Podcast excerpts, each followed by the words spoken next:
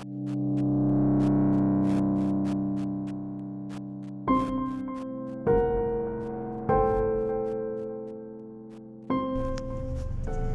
tal? Bienvenidos a su podcast Relatos Terror Paranormal. Vamos a comenzar, espero los disfrutemos todos. Apaga la luz y usa audífonos. Si te gusta, dale like, comparte y comenta. Gracias.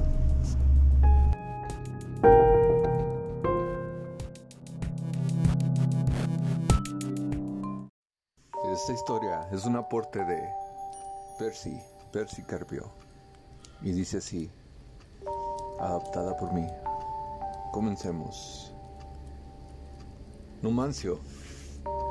Numancio estaba en la secundaria, en la secundaria con nombre de Colegio Early College High School en Nuevo México. Una tarde estaba sentado en el amplio mueble de su oficina y pensó que era ajustar cuentas con aquel, con aquel profesor que le había faltado el respeto varias veces cuando él era estudiante. Numancio jamás se dejó llevar por sentimientos coléricos, pues utilizaba más el cerebro que el corazón. Sin embargo, pensó que esta ocasión ameritaba un ajuste de cuentas, ya que aquel profesor lo había hecho pasar por momentos ingratos. Ese joven, ahora adulto, llamado Numancio, siempre tuvo la sospecha de que algunos movimientos de esos profesores eran con alevencia y ventaja, puesto que él no tenía ciertos conocimientos. Numancio comenzó a calcular algunos movimientos para poder vengarse, mientras la tarde daba sus últimos destellos. Él, él sacó unos escritos, unos escritos de una biblioteca. Era un libro grande y tenía una superficie oscura y muy suave. Ese libro mestiroso decía que era la necromancia. Pues la necromancia es el uso de entes y espíritus para completar tareas a tu favor mediante conjuros y ciertos rituales. Numancio se fue metiendo cada vez más a esos ritos a través de ese libro y logró manipular ciertos espíritus de bajo astral. Necesitaba esas entidades pues eran lo suficientemente hostil y sigilosas y sobre todo porque no dejaban rastro. Rastro que pudiera inculparlo contra aquel profesor. Sería como una lúgubre estela de terror que viajaría entre las nieblas sin ser notada. Después de un momento llevó los manuscritos a su escritorio y empezó a leer las páginas con más calma. Se recostó en su silla y cada vez leía y se interesaba más por la lectura. Una columna vertebral del estudiante al observar esos conjuros siniestros y dibujos era un conocimiento que, que él sentía que tenía. Y esa fuerza era necesaria para provocar ciertos desastres. Planificó procedimientos a realizar mientras sus dedos golpeaban la superficie de su escritorio. Finalmente Numancio fue a acomodar todos los elementos que necesitaba para atraer a cierto espíritu o espectro ideal. Numancio estuvo calculando todo con precisión, posición, velas, ritos, todo. Más tarde, ya cayendo la noche, se puso a dibujar ciertos símbolos en el suelo. Al acercarse el momento de la noche, mucho después de que el sol ya se haya metido, colocó una serie de huesos, venenos en lugares exactos, estratégicos, puestos se requerían para la necromancia. Después se vistió de la manera adecuada, que esto era con ropa oscura y una gabardina y una capucha. Todo estaba ordenado y finalmente procedió.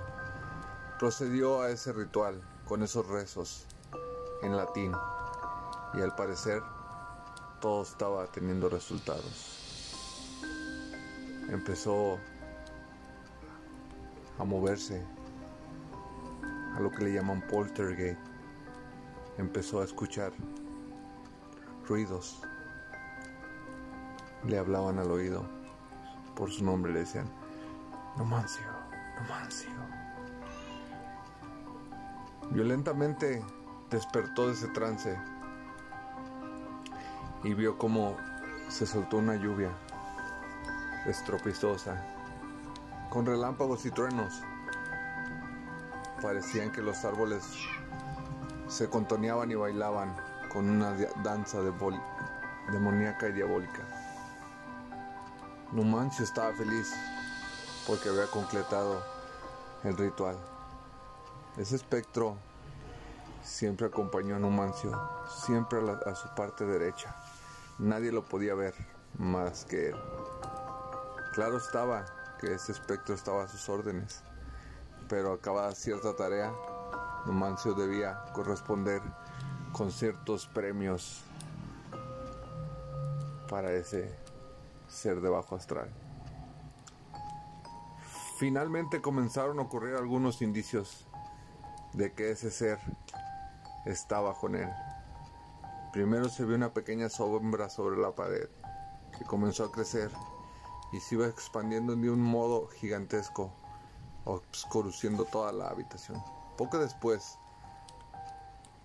pudo notarse que tenía una cabeza deforme y bestial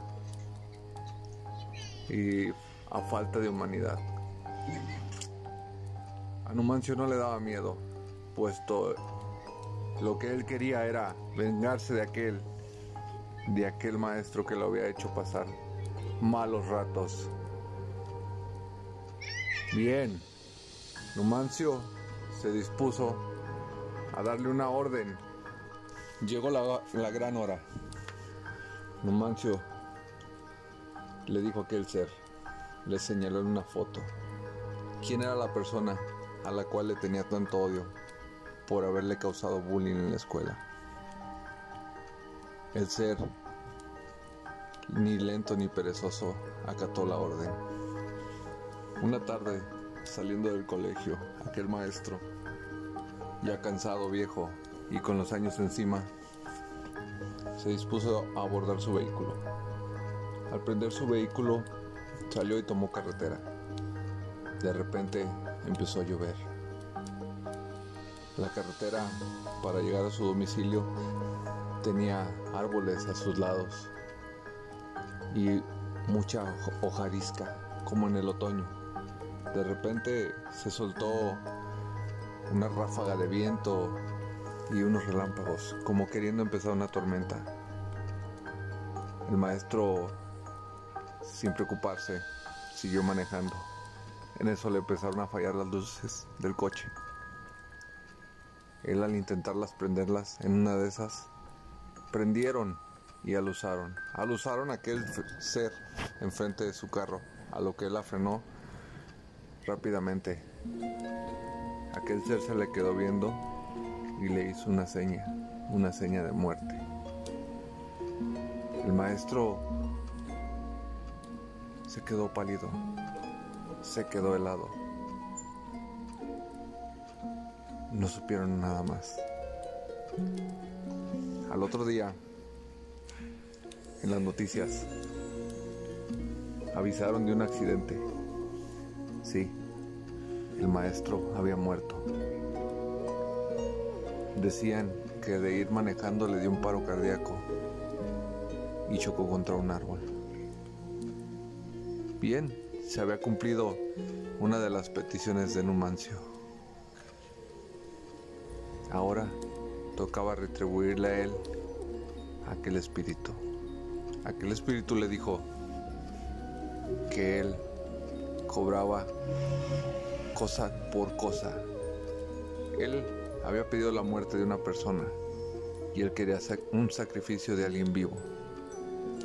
Numancio, al ser inexperto y no saber, optó por agarrar un animal y lo destazó. Lo destazó, hizo figuras y se bañó en su sangre. Y le rezó a aquel ser. Y quedaron a mano. Pero poco a poco se le fue haciendo vicio. Pedir una cosa tras otra. Empezaron a ver decesos inexplicables de todas aquellas personas que habían actuado contra Numancio. Ese ser cada vez adquiría más poder sobre él. Incluso se puede decir que Numancio ya no era Numancio, estaba siendo controlado por aquel ser. Una de esas tardes, Numancio salió a lo cotidiano. Fue de compras y en medio del supermercado aquel ser le susurró. Es tiempo, tiempo de que me pagues todas las muertes, todas las muertes que me debes, porque no creas que con los sacrificios que me has hecho estoy contento. Un bancho se puso tembloroso y empezó a sudar, porque aquel ser le dijo que si no cumplía con lo cometido se llevaría a su familia y al final a él. La necromancia es algo peligroso porque puedes manipular seres, pero si no cumples con lo estipulado, te va a salir caro. Numancio fue y compró una ametralladora. Se dice que esta persona, en un acto loco, entró a un supermercado y acabó con varias personas. Fue aprendido, lo agarraron y al interrogarlo, él decía que un, un ser le hablaba en el, en el oído y le, le daba órdenes.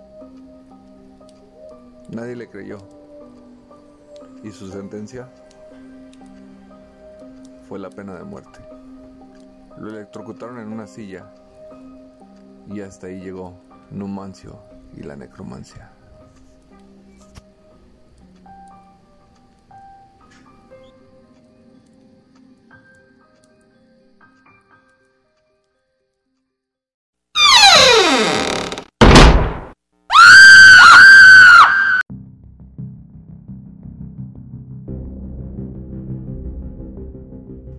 Este audio nos lo manda nuestro amigo Diego, el maestro Senpai de la oscuridad. Atentos.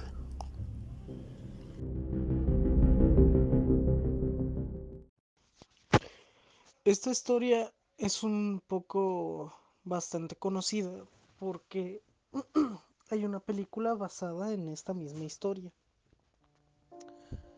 Pero, pues efectivamente, inicial, inicialmente era, era una historia de terror. Había una pareja que vivían juntos en un departamento. Tenían una vida común y corriente, no tenían nada fuera de lo común. Un día, un hombre con traje tocó a su puerta. Tenía un maletín en, en la mano. Ellos al instante creyeron que era un vendedor, así que le iban a cerrar, la puerta. Él los detuvo y les explicó, yo no soy un vendedor, yo provengo de una organización secreta que les quiere proponer un trato. Eh, entraron y se sentaron a la mesa y se tomaron su tiempo para, para hablar. El hombre del traje les dijo, eh, en este maletín hay un botón. Si presionan el botón que está dentro del maletín, una persona que ustedes no conocen morirá. No tienen que preocuparse, es una persona que ustedes no conocen y que no van a conocer y no va a repercutir de ninguna manera en sus vidas. Ustedes no habrán causado su muerte, no será un delito para ustedes. Si presionan ese botón, les daremos 50 millones de dólares.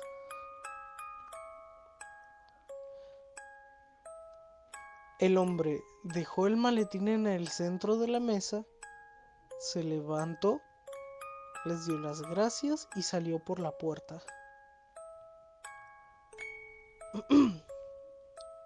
Antes de irse les especificó, tienen una semana para decidir si presionar el botón o no. Si lo presionan, lo sabremos y vendremos por el maletín y les daremos el dinero. Si no lo presionan, en una semana volveremos por él. Y no habrá ningún problema. Una vez que el hombre se fue, la pareja tomó el maletín y lo ocultó en algún punto de la casa. Los primeros días, la pareja dijo que el botón era falso que eso no iba a matar a nadie y que no les iban a dar ningún dinero. Estaban de acuerdo. Los próximos días veían el maletín y se preguntaban si el botón era real o si el dinero era real. El esposo le dijo a a su esposa, hey, si no es real, ¿por qué no lo presionamos? Y ella le dijo, porque si es real, entonces sería un delito y eso no está bien. Él le dijo, de todas formas, tú y yo sabemos que no es real, no pasará nada.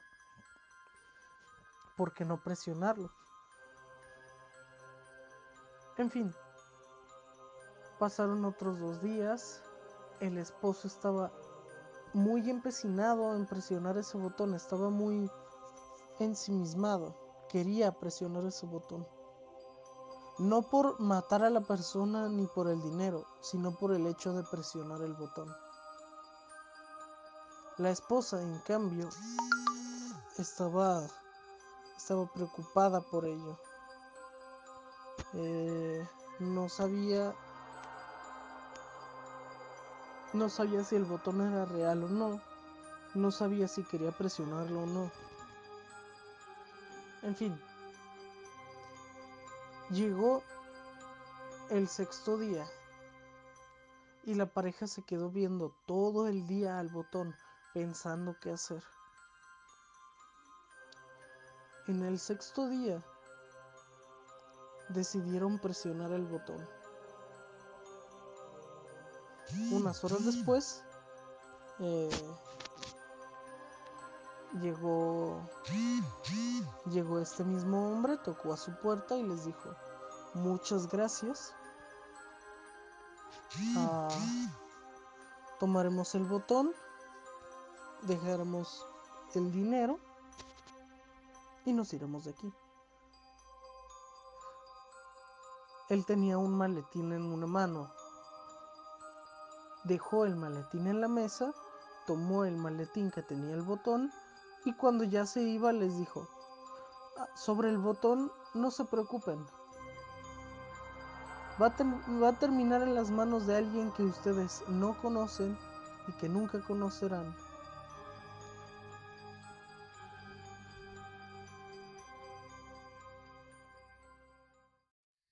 Carnicero. El carnicero del pueblo. En un pueblo lejano, por allá en la ciudad de Suecia, había un niño. Un niño de nombre llamado Alfonso, al que todos le decían Ponchito. Ponchito creció como cualquier niño que vive en el campo corriendo, jugando con los animales, puesto sus papás eran carniceros y se dedicaban a, a hacer cenar animales y prepararlos para vender la carne a la gente. Ponchito, Ponchito compró un, un animal, compró un cordero. Ese corderito lo acompañaba a todos lados cuando llegaba después de la escuela. Ese corderito era su amigo inseparable. Ese cordero fue creciendo junto con Poncho. De Ponchito se convirtió en Poncho. Ese cordero lo acompañaba a todos los lugares como su fiel mascota, como un perrito. Un día de esos, al regresar de la escuela, Ponchito, Poncho porque ya estaba más grande, buscó a su amiguito, el cual no estaba. ¿Cuál fue su sorpresa al preguntarle a sus padres? Le dijo a uno de sus a su padre, papá, mi cordero no está. Y el padre volteó y le dijo, ya estás muy grande para tener ese tipo de mascotas. Te tienes que ir metiendo en el negocio de la familia. ¿Dónde está mi mascota? Dijo, ven, te lo voy a enseñar. Y lo llevó. Lo llevó donde estaba colgado el cordero. Estaba colgado de un gancho ya sin piel, muerto. Y dijo, ahí está tu mascota y servirá de alimento para alguien.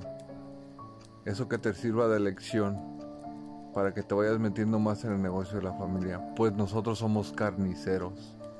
Ese trauma le generó a Poncho algo que no lo dejaría vivir como una persona normal.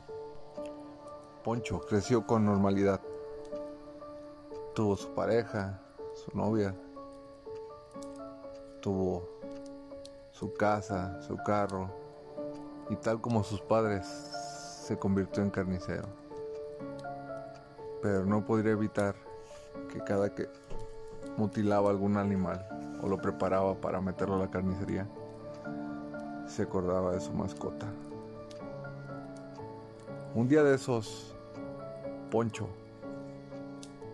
Poncho llegó con su esposa y le dijo que él estaba mal, que él ya no ya no podía ser carnicero, puesto que le traía recuerdos de su mascota cada que preparaba la carne. A lo que su esposa se rió y le dijo que esas eran niñerías, que creciera, que ya era un adulto y que tenía que sacar a la familia adelante. Poncho, Alfonso, agarró su camioneta y se fue a un bar. Se fue a un bar y se puso muy ebrio. En ese estado de ebriedad, Poncho tuvo una discusión con un tipo, a lo cual se salieron al parking del bar y se empezaron a golpear uno contra otro. Poncho contra ese borracho.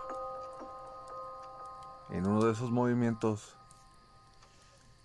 Poncho le dio en la cabeza y el susodicho perdió el equilibrio, lo cual provocó que tropezara y la cabeza rebotara contra una piedra.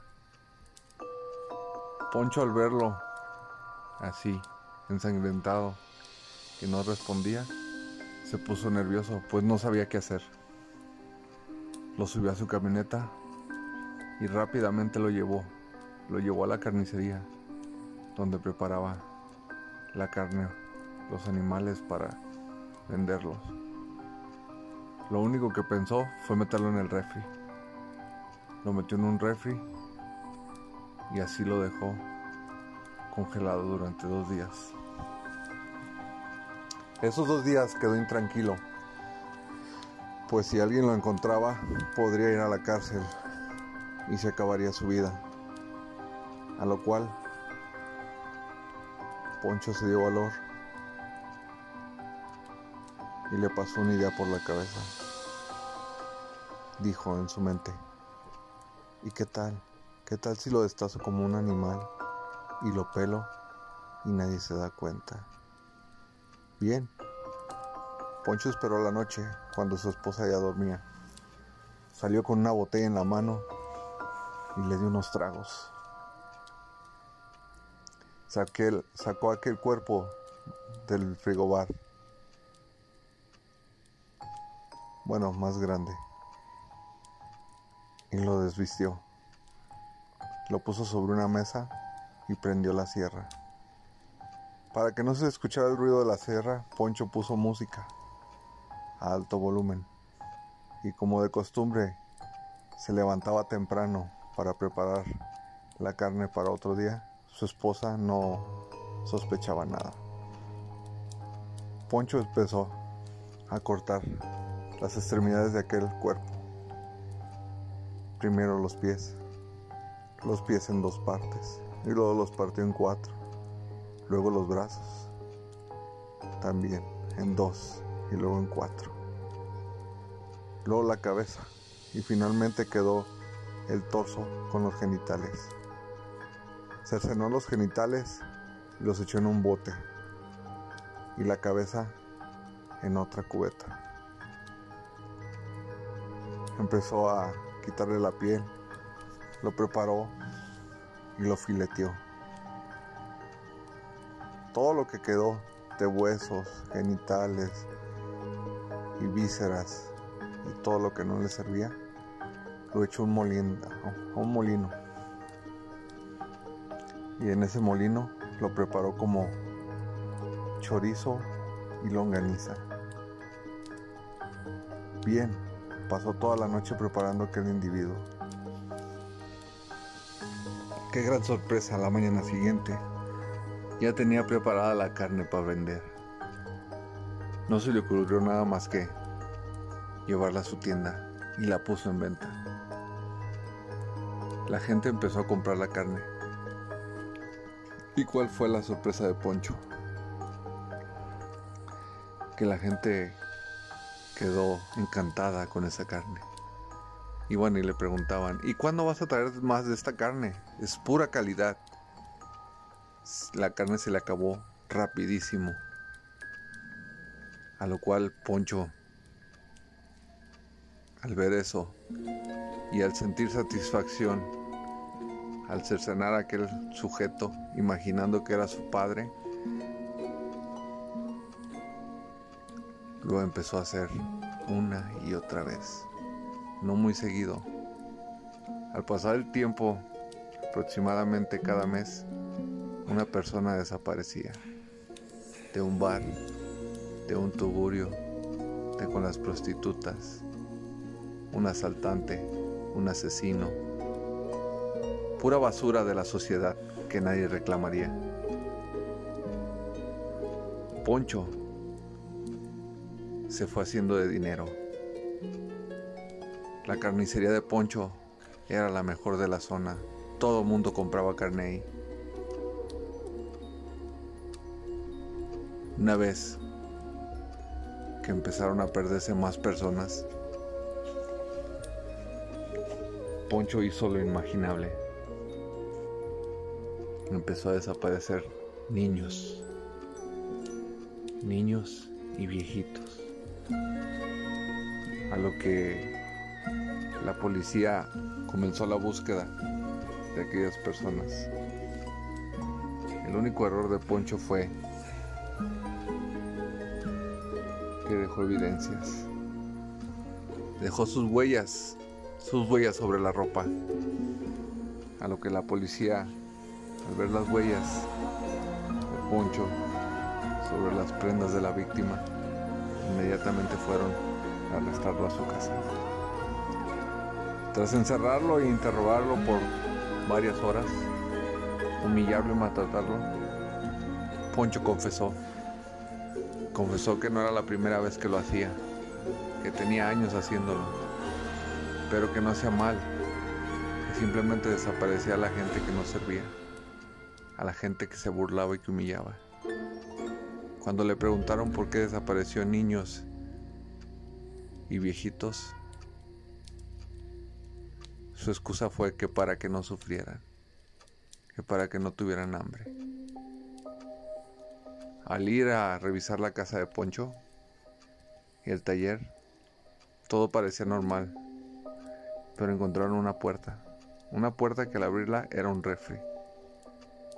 Ese refri, al prender la lámpara en un pasillo donde se colgaban las reses, al pasar por el área de las reses, ahí estaban.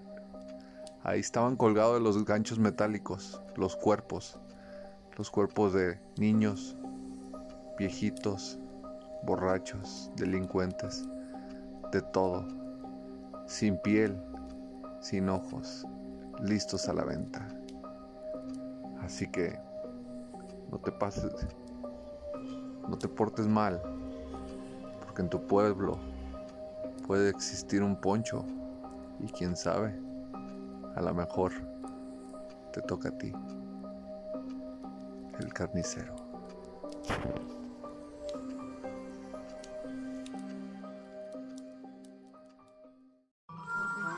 Juegos paranormales 2. Esta vez te voy a nombrar varios juegos simples, paranormales. Veamos si te atreves a hacerlos. Número 1. Este juego es el de piedra, papel y tijera. Este juego es muy sencillo. Simplemente tienes que jugar frente a un espejo. A las 3 de la mañana con una luz tenue, mirando tus ojos, el reflejo en el espejo. Dices esto, tú que estás en el espejo, tú que me ves, tú que tomas mi imagen, te invito a jugar piedra, papel o tijera. Al hacer esto, a tener la luz tenue, al jugar tú solo con nadie más frente al espejo, se dice que este, tu reflejo, jugará contigo y que tendrá movimientos diferentes. ¿Te atreverías? Número 2. El juego de las escaleras. Para este juego necesitas estar solo, tener los ojos vendados y que sea de noche, obviamente y no llevar nada contigo. Para empezar necesitas decir unas palabras que son estas. Lucy, ¿ya saben quién? Te pido permiso para entrar en tu reino. Esto debes decirlo con los ojos cerrados seis veces. Seis veces. Seis veces. Lo dices seis otra 6 y otra 6. O sea, 18. Luego tomas un respiro y te pones las manos en la venta y la aprietas. Y comienzas subiendo escalón por escalón, escalón por escalón, hasta que llegues al último escalón y repites la frase que te dije. Lucy, ya saben quién. Te pido permiso para...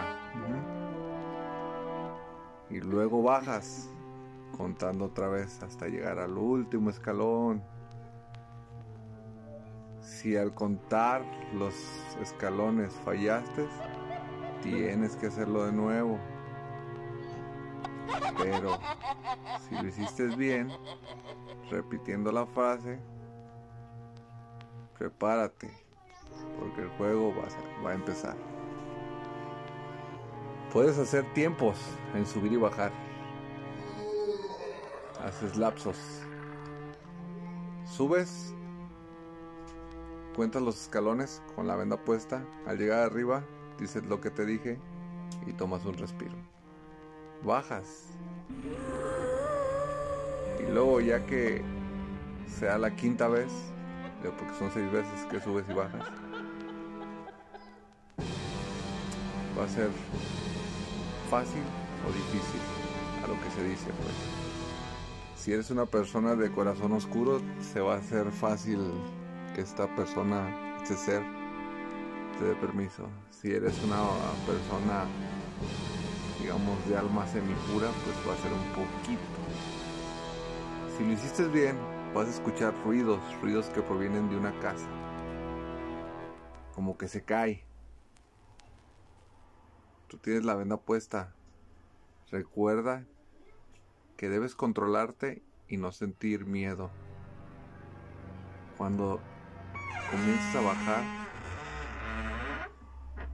sentirás que ya vas muy lejos.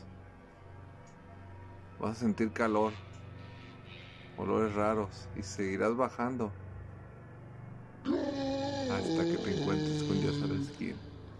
Si funcionó, Él te va a decir, ¿qué quieres? Y te va a cumplir un deseo.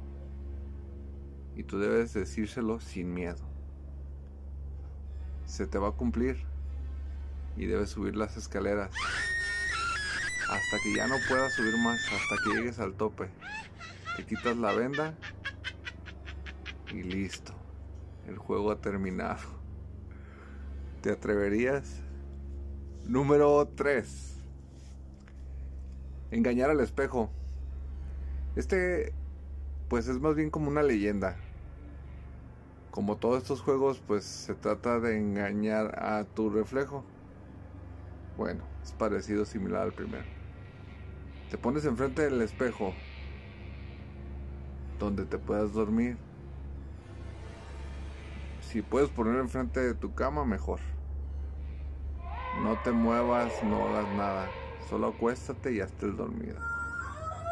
Cuando tú sientas que el espejo, las imágenes y todo ya se percató de que estás dormido, levanta la mano con cuatro dedos. Y lo que vas a ver es que tu mano en el reflejo solo se ven tres. Si logras engañar al espíritu de que según eso estás dormido, puedes darte la espalda y no ver el espejo. Dice la leyenda que un niño pequeño de 12 años jugó y le dio la espalda al espejo. Y no lo encontraban. Nadie. El espejo estaba quebrado y tenía tres grietas.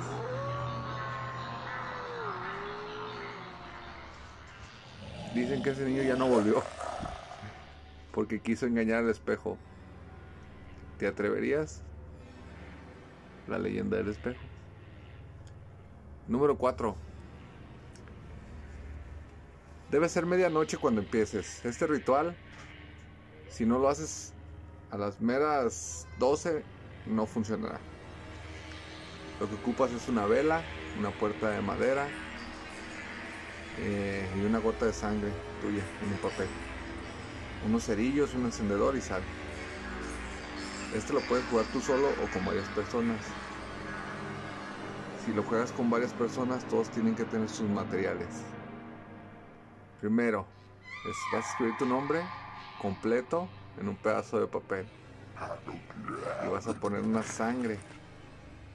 Una, sí, o sea, una gota de sangre que se impregne ahí arriba de tu nombre en el papel. Apagas las luces y te acercas a la puerta de tu casa. Debe ser de madera. Y pones el papel enfrente de la puerta. Ahora, tomas la vela, prendida obviamente, y la pones arriba del papel, enfrente de la puerta. Y vas a golpear la puerta 22 veces. Deben ser las 12 cuando sea el último golpe. O sea, empiezas a las 11.50 y no sé qué. Y cuando es el último golpe, el 22, así, vas a abrir la puerta. Apagas la vela. Cierras la puerta y dejas entrar a un hombre. Inmediatamente prendes la vela otra vez.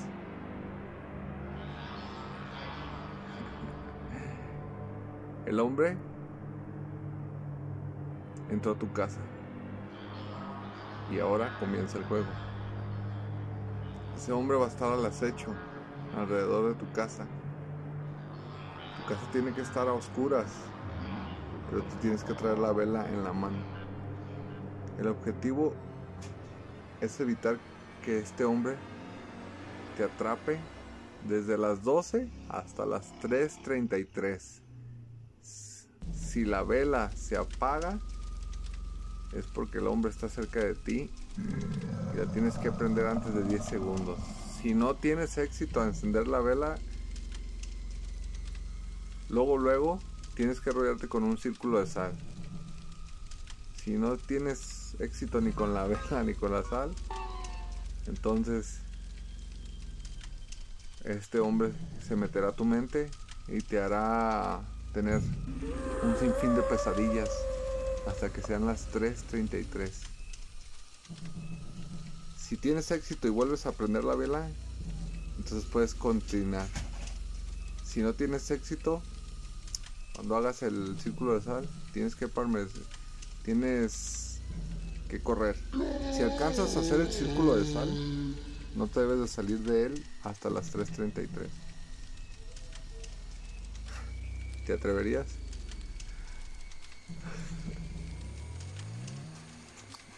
Hay un sinfín de juegos por nombrarles. No sé. Déjamelo en mi correo que está en el canal. Este, si quieres que te dé más juegos, leyendas, historias, relatos, mándame tu audio, mándame tu historia, mándame tu sugerencia. Aquí la hacemos realidad. Buena noche. Nos vemos. Bye.